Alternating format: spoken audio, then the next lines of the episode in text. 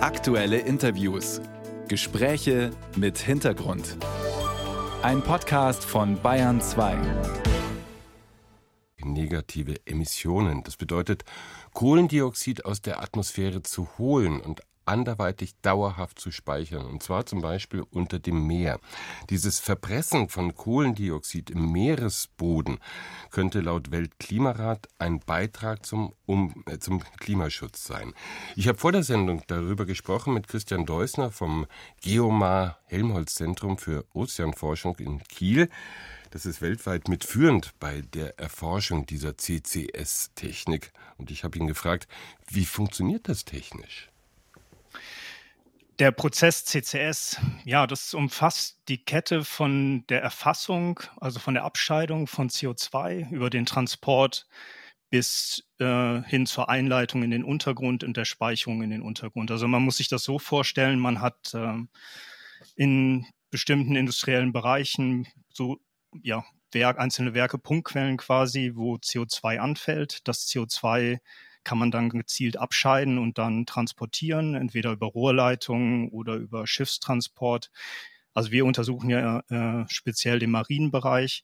Dann kann man das bis zu der Lokation bringen, wo man das CO2 in den Untergrund einführen will, also einleiten will, verpressen will. Genau, und dann pumpt man es in den Untergrund in einer sehr dichten Form. Also das CO2, was ja normalerweise ein Gas ist, wird dann verflüssigt und dann in den Untergrund gepumpt. Also in unserem Fall, die Formationen, die uns da interessieren, sind so im Bereich von 2000 Meter unter dem Meeresboden. Aber zwischen dem Meeresboden und dem äh, sozusagen der Luft oben, da ist auch noch das Meer. Das heißt, es ist manchmal ziemlich weit unten, oder? Das kann natürlich so sein. Man würde das ja sicherlich gerne vermeiden, so, aber in unserem Fall tatsächlich mit der Nordsee sind die Wassertiefen tatsächlich nicht so entscheidend. Ne? Das sind äh, oft wenige hundert Meter. Ähm, ja, das ist mit, äh, mit dem Stand der Technik und dem, was die Industrie seit Jahren benutzt, ohne Probleme zu bewerkstelligen. Dass dann am Meeresboden äh, Bogen installiert, Bohrlöcher installiert werden können und entsprechende Technologien äh, zur Verpressung halt zur Verfügung gestellt werden können. Also die, die Wassersäule, die über dem Meeresboden steht, ist tatsächlich kein Problem. Sie sagen gerade, der Aufwand ist gar nicht so groß. Ich stelle mir das trotzdem ziemlich kompliziert vor. Hm, das wollte ich gerade tatsächlich eigentlich nicht sagen. Also der Aufwand für, für CCS ist relativ groß. Also sowohl die Abscheidung von dem CO2 ist erheblich, der Transport von dem CO2 ist erheblich, auch die Verpressung ist erheblich. Ähm, aber es ist ja möglicherweise alternativlos, also nach oder schwer andere Szenarien zu, äh, zu entwickeln oder sich vorzustellen, dass wir gänzlich ohne CCS auskommen. Also dieser relativ aufwendige Prozess, auch möglicherweise relativ kostenintensive Prozess von CCS ist für bestimmte Bereiche zur Abscheidung von oder Minimierung von industriellen Emissionen halt geeignet. Aber es ist ein teures Unterfangen, ja.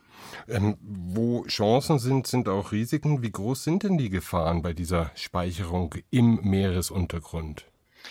Aus geologischer Sicht sind die tatsächlich nicht so besonders hoch. Also das ist ja eigentlich das, was man die ganze Zeit vor Augen hat dass wenn man in einer geologischen Formation im Untergrund CO2 speichert, dass es auch einen Weg finden wird, wieder nach oben an die, äh, in die Wassersäule, möglicherweise in die Atmosphäre. Und da gibt es tatsächlich bei, bei dem Prozess relativ wenig Möglichkeiten.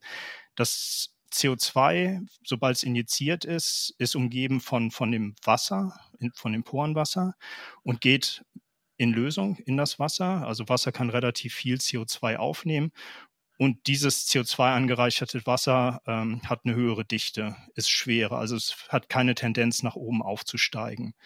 Die einzige Gefahr, die man tatsächlich eventuell hätte, ist, was passiert an den eigentlichen Bohrlöchern. Also da, wo man durch den technischen Prozess das Sediment gestört hat, mhm. könnte da eventuell in kleinen Mengen irgendwas austreten. Also das sehen wir zum Beispiel in Untersuchungen ähm, an ja, an Bohrlöchern aus der Öl- und Gasindustrie, dass da in geringen Mengen aus dem flachen Untergrund Methan aufsteigen kann. So. Also dass das Sediment da irgendwo möglicherweise gestört sind. Aber es sind sehr, sehr kleine Mengen. die wir da bei dem Methan beobachten, die kommen aus dem flachen Untergrund und wir haben bisher noch keine Anzeichen dafür, dass irgendwas aus dem tiefen Untergrund austreten kann. Aber das also insofern, ist ja die zentrale Frage, glaube ich, weil man muss ja genau. sicherstellen, dass das, was man da reinpumpt, dass das nie wieder rauskommt. Genau. Und da sind tatsächlich kaum Möglichkeiten, dass es dass es wieder nach oben austreten kann. Der Weltklimarat drängt zur Eile beim Klimaschutz. Was ist denn die zeitliche Perspektive bei der CO2-Speicherung im Meeresuntergrund? Ab wann wäre es denn möglich? Das ist eine gute Frage. Also ich glaube, eine Schätzung, dass wir Anfang der 2030er Jahre das im industriellen Maßstab machen könnten, wenn wir alle Entwicklungen ja, halt jetzt zeitnah durchführen, ist, ist realistisch so. Also wir sind jetzt in unserem Projekt damit beschäftigt, solche Fragen, die wir jetzt gerade erörtert haben, Leckagerisiken, äh, Speicherkapazitäten, auch rechtliche und raumplanerische äh, Fragestellen zu bearbeiten und würden gerne in den nächsten ein, zwei Jahren konkrete, konkrete Standorte näher untersuchen und äh, ja, erste Feldtests, sage ich mal, oder größerskalige Untersuchungen äh, durchführen, sodass wir hoffentlich Anfang der 2030er Jahre, wie gesagt, alles bereit hätten, theoretisch, äh, um auch industriell die Technologie anzuwenden, da wo wir sie brauchen. Die Speicherung von Kohlenstoffdioxid im Meeresuntergrund, die Chancen und Risiken. Das waren Informationen von Christian Deusner vom Geomar Helmholtz Zentrum für Ozeanforschung in Kiel. Vielen Dank für das Gespräch, Herr Deusner. Ich danke Ihnen.